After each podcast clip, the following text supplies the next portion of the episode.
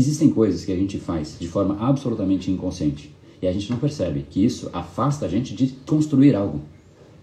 A gente não constrói nada fazendo igual a todos, porque todos não estão construindo nada. A média não está construindo nada. E essa esse desejo, esse ímpeto de, de aceitar o que o nosso cérebro pede que, ele, que, que a gente aceite como a opinião alheia, é exatamente isso que a gente precisa aprender. enquanto a gente for mais fraco que o nosso cérebro, a gente é só mais um. A gente é 99%. Ponto. Se você quer migrar rumo ao 1%, você primeiro precisa entender o que está acontecendo no seu cérebro. Não há como você ir contra o seu cérebro se você não entende. E depois, ser mais forte, ter um método para você ter resiliência frente à força que o seu cérebro vai te fazer. Qual força?